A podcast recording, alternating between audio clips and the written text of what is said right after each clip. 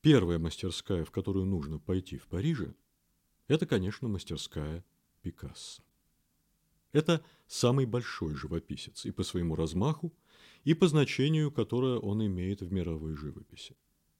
Среди квартиры, увешанной давно знакомыми всем нам по фотографиям картинами, приземистый, хмурый, энергичный испанец.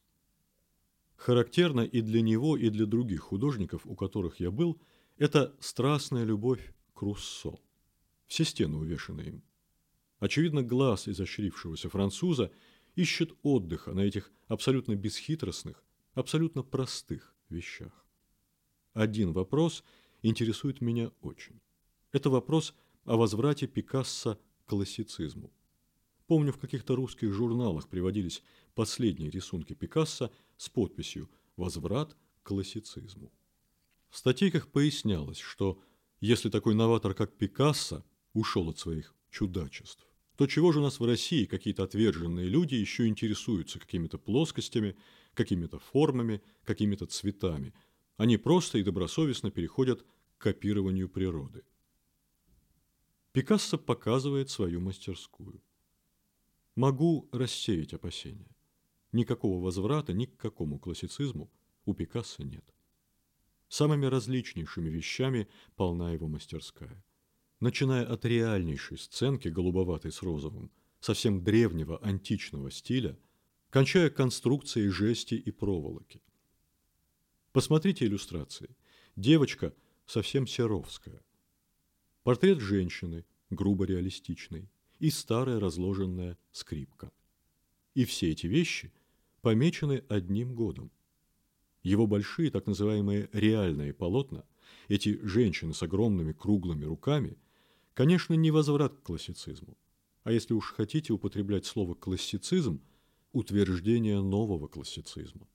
Не копирование природы, а притворение всего предыдущего кубического изучения ее – в этих перескакиваниях с приема на прием видишь не отход, а метание из стороны в сторону художника, уже дошедшего до предела формальных достижений в определенной манере, ищущего приложения своих знаний и не могущего найти приложение в атмосфере затхлой французской действительности.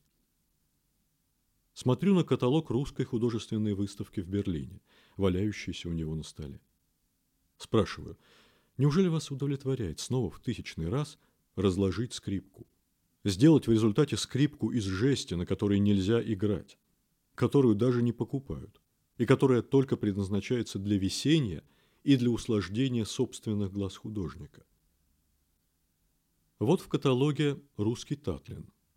Он давно уже зовет к переходу художников, но не к коверканию прекрасной жести и железа, а к тому, чтобы все это железо дающее сейчас безвкусные постройки, оформилось художниками. Почему, спрашиваю, не перенесете вы свою живопись хотя бы на бока вашей палаты депутатов? Серьезно, товарищ Пикассо, так будет виднее. Пикассо молча покачивает головой. Вам хорошо. У вас нет сержантов, масье Пуанкаре. Плюньте на сержантов, советую я ему. Возьмите ночью ведра с красками – и пойдите тихо раскрашивать. Раскрасили же у нас страстной. У жены Мосье Пикассо, хотя и мало верящей в возможность осуществления моего предложения, все же глаза слегка расцвечиваются ужасом.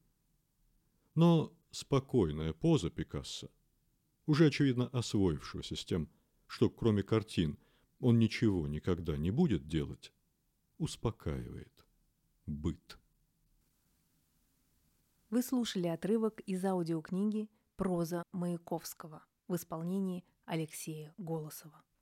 В случае, если вы пожелаете приобрести доступ к прослушиванию этой аудиокниги, вы сможете сделать это с помощью ссылки в описании.